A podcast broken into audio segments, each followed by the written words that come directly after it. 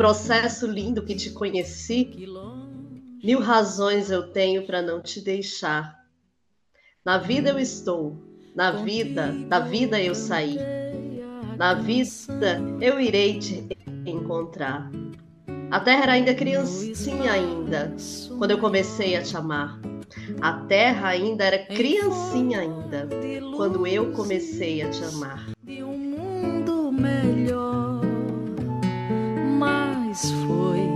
Necessário partir. Com essas palavras doces e suaves e sensíveis da Socorro Lira, que a gente acolhe a cada um, a cada uma desses diversos espaços de onde viemos.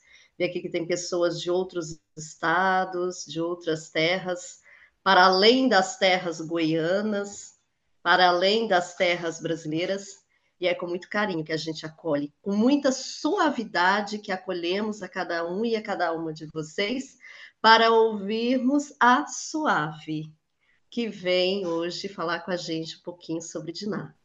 Suave, seja bem-vinda, muito obrigada, é com você. Obrigada, Ronide. Bem-vindas, cada uma Bem-vindo cada uma, bem-vinda todas as pessoas que estamos congregando esta, esta tarde é, aqui juntas. Então, neste primeiro tempo, é, eu gostaria que a gente deconstruísse uma coisa. A gente não sabe se Dina era menina, era moça, era mulher, era nós não sabemos a idade dela, né? Também porque é, pertence à narrativa, que são essas narrativas épicas, onde o nome de uma pessoa não é necessariamente o nome de uma pessoa, mas é o nome coletivo, é o nome de povo, é o nome de grupo. E nós vamos tentar também trabalhar estas, estas coisas. É o nome é, povo, é, além do mais, é o nome também pova, se podemos fazer esta declinação um pouco gramatical, né? É o nome de coletivo também de mulher. Então, a gente não sabe, não sabe a idade. Se gostam de continuar a chamar de menina, podem continuar, mas podemos abrir a respiros diferentes e não só ao feminino, é? não só ao feminino. Nós estamos fazendo este primeira, essa primeira partilha, porque para mim, que estou facilitando este encontro, que não tenha a beleza de ser um encontro presencial. Então, é fundamental para quem facilita é, leitura popular da Bíblia, ouvir aqueles que são os temas geradores da vida das pessoas. Ouvir o horizonte de desejo cada vez que fazemos um processo de leitura popular e libertadora da vida e da Bíblia. Então, este primeiro momento é fundamental para quem facilita. Então, neste caso, é fundamental para mim porque não é algo igual para qualquer grupo. Isso poderia ter sido qualquer gravação, que agora está muito de moda, né, na moda, ouvir infinitas gravações, mas é, num processo de libertação é, é, é fundamental os temas geradores. E vocês partilharam alguns. E entre as partilhas, a primeira coisa que eu preciso deixar claro, no limite do possível, depois, se não me explico, vocês vão insistindo para eu me explicar melhor, é, é, tem que deixar claro que nós que fazemos leitura popular da Bíblia não fazemos uma leitura feminina mas fazemos uma leitura feminista, são duas palavras muito, muito diferentes. Uma, a palavra feminista é uma palavra que tem um universo místico-político. A palavra feminina é uma palavra da elegância patriarcal, machista, que gosta de ver a cereja em cima do bolo. Isso é feminino. Feminista é saber fazer e inventar outros bolos, porque sabemos fazer e inventamos outros bolos para entender a mesma comparação, a mesma metáfora, e bolos feministas que são bolos de libertação de mulheres e de homens. O feminismo não é um processo só de mulheres.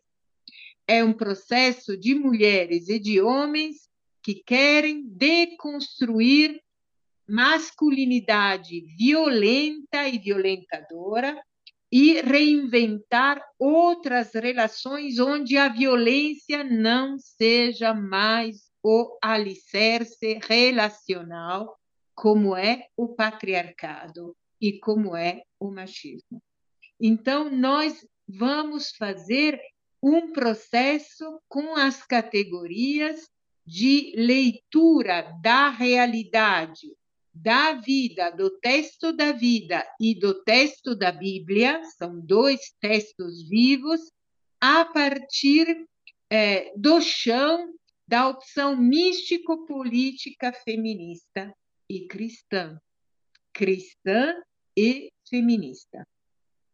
Este é, esta é a nossa proposta no objetivo de deconstruir relações violentas, deconstruir patriarcado, que tem uma explicitação ainda mais violenta no machismo.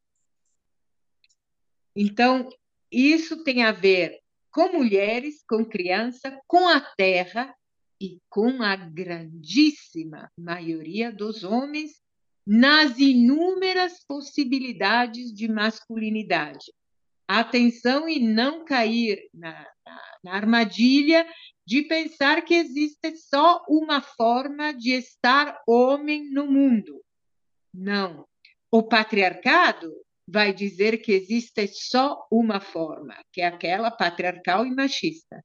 Mas existem milhões de possibilidades, como existem milhões e milhões de possibilidades de estar mulher no mundo. De propósito, eu estou usando o verbo estar.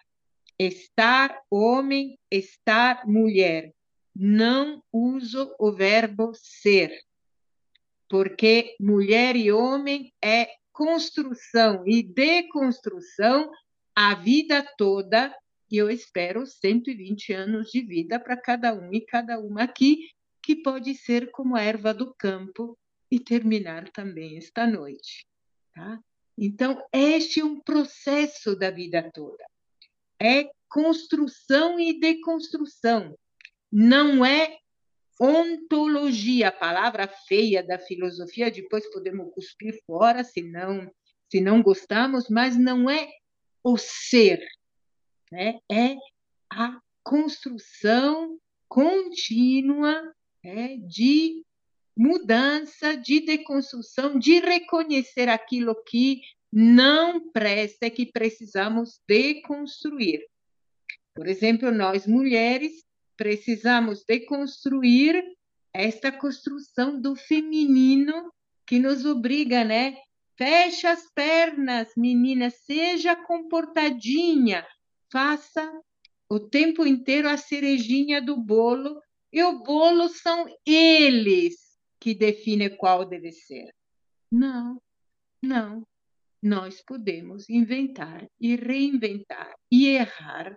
Errar errando, é, é este verbo que nos dá a possibilidade de caminhar e, ao mesmo tempo, é de falhar.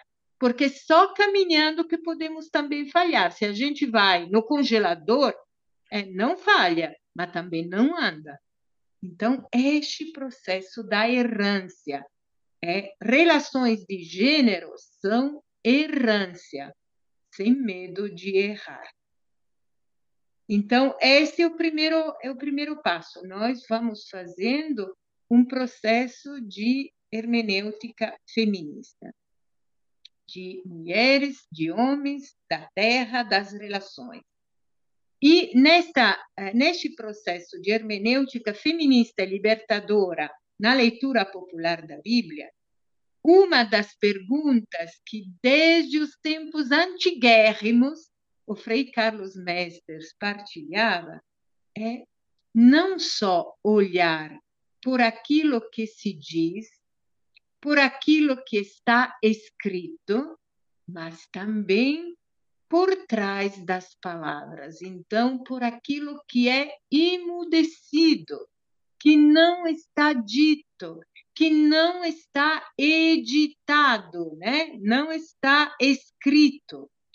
Se perguntar pelo silêncio, porque os silêncios trazem palavras muito profundas e que nos revelam é, a presença da divindade, às vezes, muito mais do que as palavras. Então, como Mercedes já nos ajudou dizendo, ah, mas no capítulo 30, poucas palavras para o nascimento desta menina, que, além do mais, é menina filha da primeira mulher, não a mulher muito amada por Jacó, mas é a primeira mulher, é a mulher, é Lia, é Lia que se abre para, para parir Diná. Então, mas deste parto, deste nascimento, pouquíssimas palavras. O capítulo 34, completamente é, encharcado de sangue e de violência, vai narrar mais sobre Diná e depois o absoluto imudecimento, o absoluto silêncio. Então, é deste silêncio que também temos que nos perguntar. É, então, nós vamos agora ouvir o texto do capítulo 34 e depois eu peço ainda um pouquinho de paciência para a gente, para eu poder partilhar alguns respiros para podermos depois ir para quem nos dá a alegria e a tristeza, porque neste texto amor vai rimar com dor, né? da leitura deste texto do livro de Gênesis. Diná, a filha que Lia havia dado a Jacó saiu para ver as filhas da terra. Siquém, o filho de Emor, e Eveu. Príncipe da terra, tendo-a visto, tomou-a, dormiu com ela e lhe fez violência. Mas seu coração inclinou-se por Diná, filha de Jacó. Amou a jovem e falou-lhe ao coração. Assim falou Siquém a seu pai Emor: Toma-me esta jovem como mulher. Jacó soube que ele tinha desonrado sua filha Diná. Mas como seus filhos estavam nos campos com seu rebanho, Jacó guardou silêncio até que voltassem. Emor, o pai de Siquém, foi a Jacó para lhe falar. Quando os filhos de Jacó voltaram dos campos e souberam disso, esses homens ficaram indignados e furiosos pelo fato de ter de ter se cometido uma infâmia em Israel, dormido com uma filha de Jacó. Isso não se faz. Emor lhes falou assim: Meu filho Siquém enamorou-se de vossa filha. Peço-lhe que, lhe, que lhe dais como mulher. Aliai-vos a, a nós. Vós nos dareis vossas filhas e tomarei as nossas para vós. Ficareis, ficarás conosco e a terra estará a vosso dispor. Podereis nela habitar, circular e vos estabelecer. Se quem disse ao pai e aos irmãos da jovem que eu encontre a graça aos vossos olhos e darei o que me, pedi, o que me pedides. Podeis impor uma elevada soma como preço e como presente. Eu pagarei tanto quanto pedirdes, mas dai-me a jovem como mulher. Os filhos de Jacó responderam com falsidade a Siquém e ao pai de Emor, e falaram com falsidade, porque ele tinha desonrado sua irmã Diná. Eles lhes disseram: Não podemos fazer semelhante coisa, dar nossa irmã um homem incircunciso, porque entre nós é uma desonra. Não vos daremos nosso consentimento, senão com uma condição Deveis tornar-vos como nós e circuncidar todos os vossos machos. Então vos daremos nossas filhas e tomaremos as vossas para nós. Permaneceremos convosco e formaremos um só povo. Mas se não nos ouvirdes acerca da circuncisão, tomaremos nossa filha e partiremos. Suas palavras agradaram a Emor e a Siquém, filho de Emor. O jovem não tardou em fazer isso, porque estava enamorada da, enamorado da filha de Jacó. Ora, ele era o mais considerado de toda a família. Emor e seu filho Siquém foram à porta da sua cidade e falaram assim aos homens de sua cidade: Estes homens estão bem intencionados, que permaneçam conosco na terra. Nela circulem e nela estará aberta para que eles, em sua, em sua toda extensão, Tomaremos suas filhas como mulheres e lhes daremos nossas filhas. Mas estes homens não consentirão em ficar conosco. Minutinho. Para formar um só povo, senão com uma condição: é que todos os machos devem ser circuncidados, como eles próprios são. Seus rebanhos, seus bens, todo o seu gado. Não será nosso? Consisti consistamos pois a fim de que permaneçamos, permaneçam conosco. Emora seu filho Siquém foram ouvidos por todos, e os que passavam pela porta de sua cidade, e todos os machos se fizeram circuncidar. Ora, no terceiro dia, quando eles convalesciam, dois filhos de Jacó, Simeão e Levi, irmãos de Diná, tomaram cada qual a sua espada e caminharam sem, posição, sem, sem oposição contra a cidade e mataram todos os machos. Passaram o fio da espada a Emor, o seu filho Siquém, tomaram de nada a casa de Siquém e partiram. Os filhos de Jacó investiram sobre os feridos e pilharam a cidade, porque tinham desonrado sua irmã. Tomaram suas ovelhas, seus bois e seus jumentos, os que estavam na cidade e os que estavam nos campos. Roubaram todos os seus bens, todas as suas crianças, e pilharam tudo o que havia nas casas. Jacó disse a Simeão e a Levi: Vós me arruinastes, tornando-me odiado aos habitantes da terra, os cananeus e os ferezeus. Tenho poucos homens, eles se reunirão contra mim, vencer-me-ão, e serei aniquilado com a minha casa. Mas eles replicaram: Acaso se trata nossa irmã como uma prostituta? Obrigada por esta leitura. Precisávamos fazer toda a leitura do, do texto do capítulo 34. Então, é, este capítulo narra é, de um grupo ao redor da matriarca Lia e do patriarca Jacó, da matriarca Raquel, com os filhos, os doze filhos homens, Bila e Zelfa, as outras matriarcas. E quando nós fazemos uma linha do tempo, esses patriarcas e matriarcas estão antes da experiência do Êxodo. Então, estão mais ou menos um dia vamos chegar no paraíso, vamos perguntar, né? Cadê Jacó? Cadê Lia? Mas quando fazemos um tempo, colocamos antes do 1400 antes de Cristo, antes da era comum, antes do êxodo. Só que quando nós ouvimos narrado este texto, tem algumas palavras que fazem é, um grilo na nossa cabeça. É alerta, é, fazem a gente abrir os olhos e se perguntar.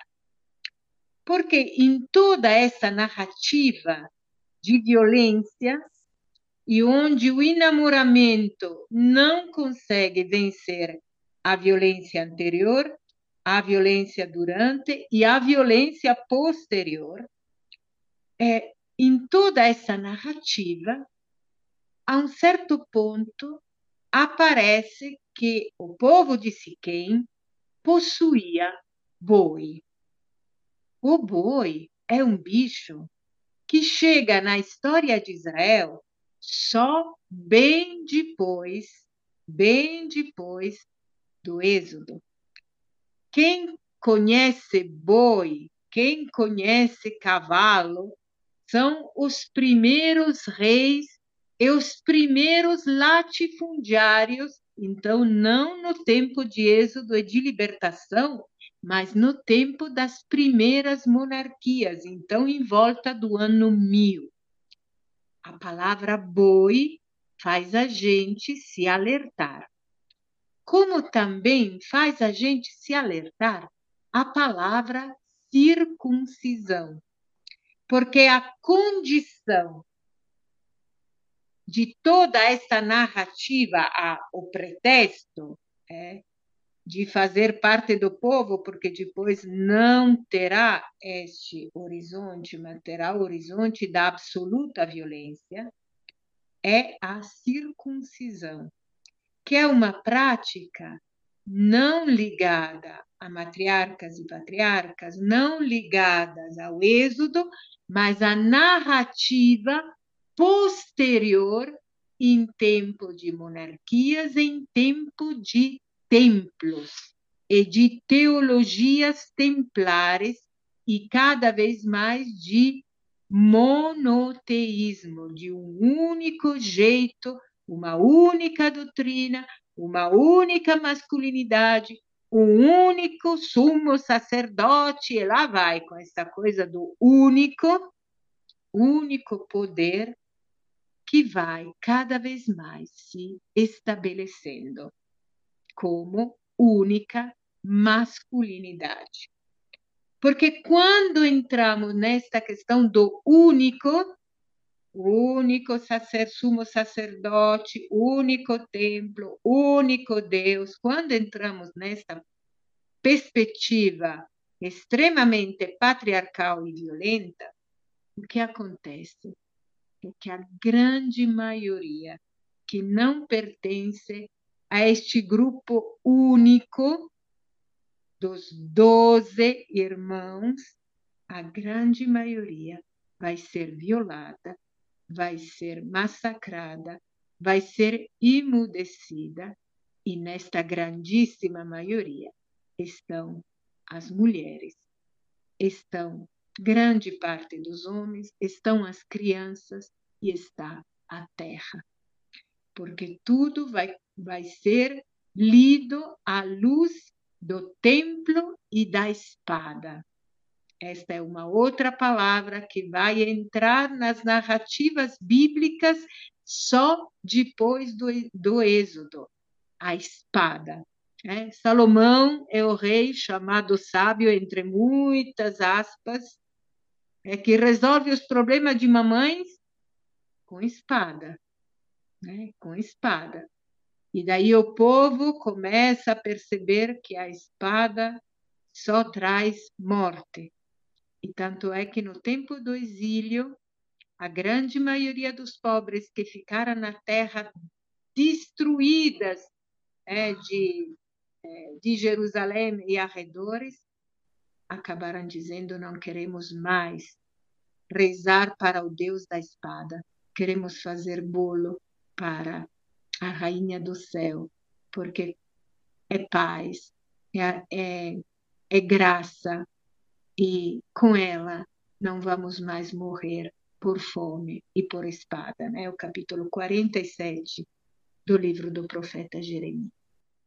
Eu estou fazendo uma navegação enorme em toda a história de Israel, a história antiga e a história que constrói os textos, para a gente perceber como pequenas palavras nos fazem, é, nos fazem alertar que dentro do mesmo texto que fala de uma saga, de uma narrativa antiguíssima no tempo das matriarcas e patriarcas, é relido em tempo de teologia do templo, que é a teologia que cada vez mais exclui, cada vez mais imudece, sobretudo o povo, sobretudo os trabalhadores, sobretudo os pobres, os anawim, os empobrecidos, sobretudo as mulheres empobrecidas e a fé. Então, precisamos prestar esta atenção. O poder do templo, o poder é, patriarcal, o poder cada vez mais do monoteísmo que exclui, precisa imudecer uma história de amor não normativo, porque a clássica, qualquer novela pode ter isso, né? Nós sabemos, porquanto as novelas estão perdendo de, de charme, de, de importância no Brasil, mas a, a história de um príncipe de outro povo que encontra e às vezes é uma violência, mas depois o texto diz se namora, é aquela narrativa que todo mundo gostaria tivesse um fim bonito, né? Mas de fato, Diná nunca abre boca. Nunca na narrativa formal, naquilo que nós acabamos de ouvir e de ler, ela nunca é ouvida. Se diz que o, o, o, o homem se enamorou dela, mas nunca ouvimos se Diná tinha se namorado do homem. É, é sempre uma narrativa profundamente patriarcal e toda costurada nesta categoria da honra e da vergonha, que é a clássica categoria que também no Brasil, né, até depois de amanhã, porque sabemos quantos feminicídios, e não só no Brasil, na Itália, né, eu estou falando desde a Itália, tivemos já, superamos as dezenas de feminicídios neste ano de 2023 e muito, um exatamente ontem, né? E sempre o ex-companheiro, o ex-marido, é, desta forma da lavagem com sangue da honra. Este critério da honra e da vergonha, que é um critério extremamente violento que alicerça esta forma de masculinidade tóxica. Estou conseguindo me explicar? a masculinidade venenosa que precisamos deconstruir também pela saúde dos muitos homens nesta terra. É, esta masculinidade massacradora, alicerçada na honra e na vergonha. E esta categoria de honra e vergonha está há milhares de anos alicerçado no mundo ocidental. E quando digo ocidental, estou dizendo de todos os mundos que tiveram o Ocidente na base da, do processo de colonização. Né? Então, o mundo todo teve esta base de processo de colonização. Então, qual seria a voz de Diná? Então, nos grupos, vocês vão tentar dar voz a Dina. O que, que teria dito? Se tivesse tido a possibilidade de falar e de escrever, o que, que teria dito, Dina? Com certeza, ela tem direito à, à própria identidade. Então, Diná é a décima terceira filha Lia, a matriarca, pariu a décima terceira filha, a Jacó. Não é, não é a filha de Jacó. Quem se abriu, pelo menos de 10 centímetros, para fazer passar o cabeção, foi Lia. Né? Quem sangrou foi Lia. E Diná cresceu, eu convido vocês a lerem, se encontra pelo menos já no sebo, acho, de Anita Diamond, é A Tenda Vermelha. É a história das matriarcas que contam a história que é sempre narrada pelos patriarcas, são as matriarcas que contam a história para a única filha menina é, na tenda de menstruação. Porque antes do descobrimento, da invenção, aliás, porque não foi um descobrimento, antes da invenção da luz elétrica, a menstruação, o sangue de 13 luas, né, o sangue das mulheres, era em coexistência. Nós mulheres menstruávamos juntas em tempo de lua cheia. Ainda hoje, também com a luz elétrica, quando as mulheres vivem juntas, a menstruação coincide porque é uma energia ligada à lua, ligada às águas profundas e ao sangue profundo do corpo das mulheres, da lua, da terra, das marés, dos rios.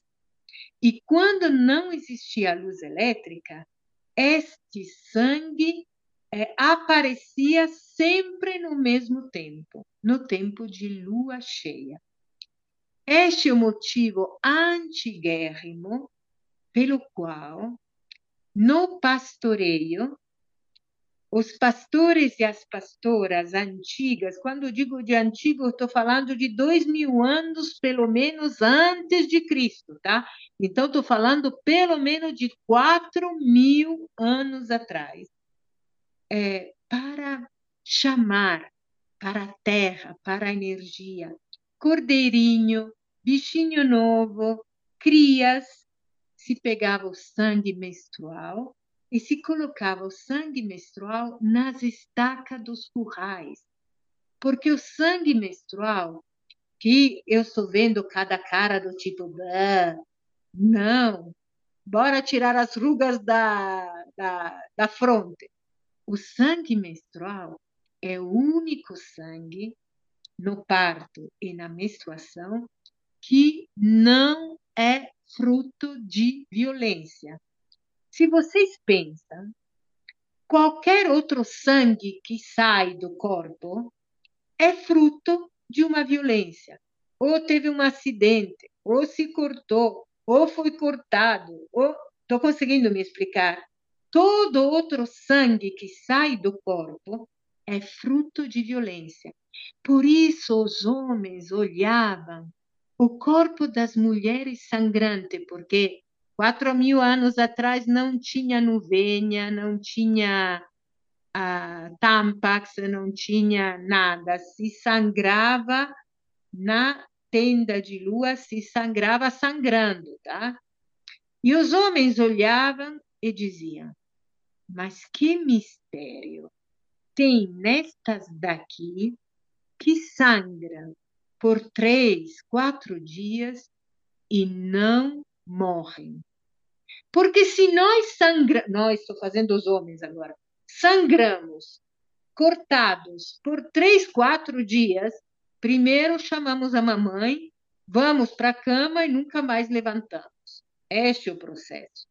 Então começou a se criar uma ideia que existia um mistério lunar, um mistério misterioso e mistagógico, isto é, que levava até a divindade no corpo das mulheres. Por isso, até o ano 2000 a.C., o corpo, os muitos seios, tem até um nome, El Shaddai na Bíblia, os muitos seios, o corpo grávido, era muito um, um é, centro da, um, da oração, da veneração, do reconhecimento do sagrado. Este corpo acaba sendo esquecido e emudecido só quando nasce a espada, o ferro, o arado, o boi, o rei e o sumo sacerdote.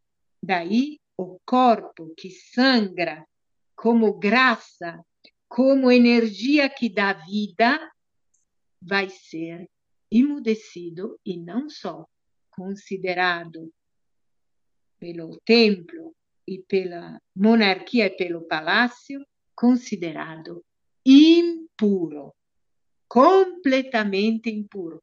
É só se divertir, para assim dizer, lendo todos os capítulos de Levítico que falam do sangue das mulheres, que acaba sendo impuro. Mas, repito, não era assim, porque o único sangue, o sangue das mulheres, da menstruação e do parto, que não é fruto de violência. Por isso se pegava este sangue na décima terceira lua de primavera, porque corde, cordeirinho nasce na primavera, coelhinho nasce na primavera, Pin, entende?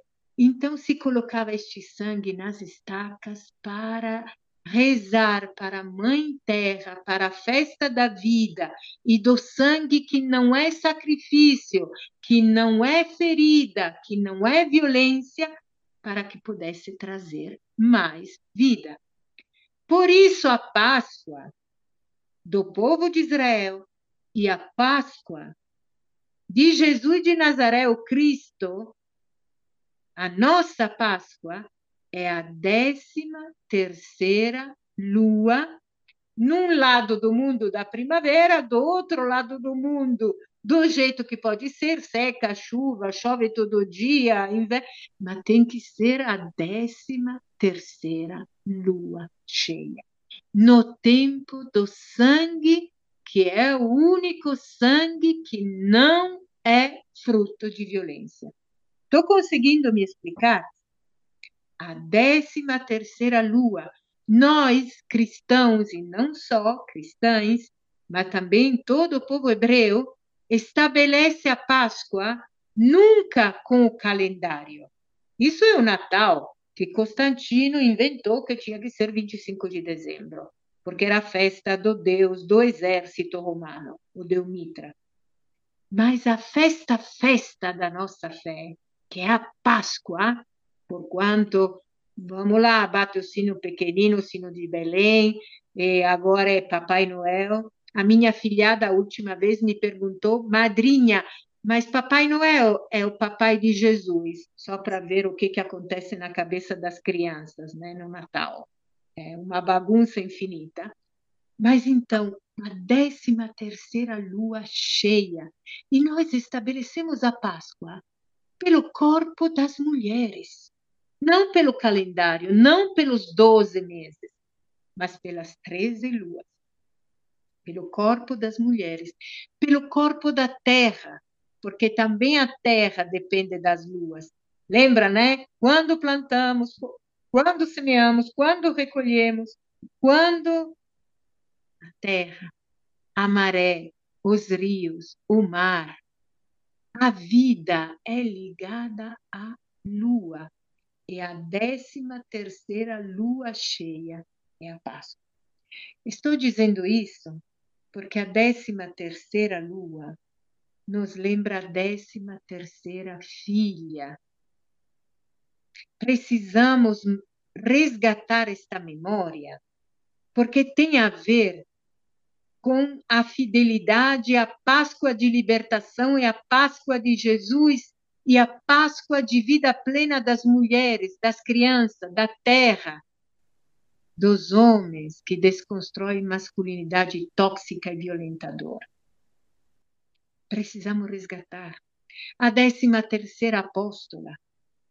Então, este resgate é o resgate da, do número 13, que é muito mais libertador do que o número 12.